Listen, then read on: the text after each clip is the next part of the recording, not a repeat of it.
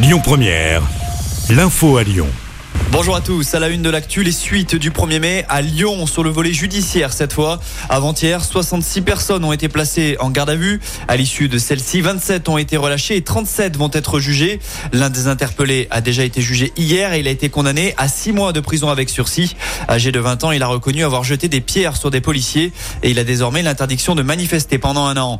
Au sujet de ces casseurs, Nelson Bouard, le directeur départemental de la sécurité publique, a affirmé aujourd'hui dans les colonnes du Progrès les Black Blocs sont constitués d'assassins potentiels. Fin de citation. L'actu du jour, c'est aussi la décision du Conseil constitutionnel.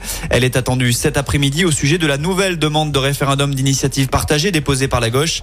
Ce RIP vise à limiter l'âge de départ à la retraite à 62 ans contre les 64 ans prévus dans la réforme. Notons que les sages ont refusé une première version de ce référendum il y a de cela trois semaines.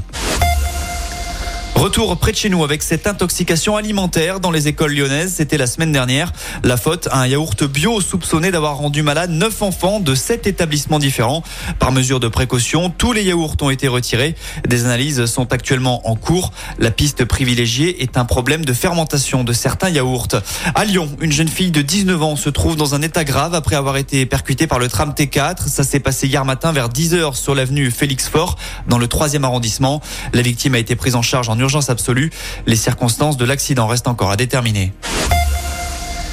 On passe au sport. Il y a du basket à suivre ce soir. L'Asvel 5e reçoit Cholet, 6e pour le compte de la 26e journée de Betclic Elite. Coup d'envoi du match à 20h à l'Astrobal. Il y a également du foot ce soir avec la fin de la 33e journée de Ligue 1.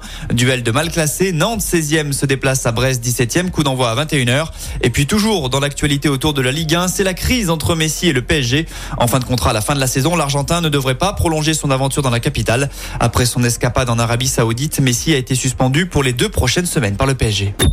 Écoutez votre radio Lyon Première en direct sur l'application Lyon Première, lyonpremière.fr et bien sûr à Lyon sur 90.2 FM et en DAB+. Lyon Première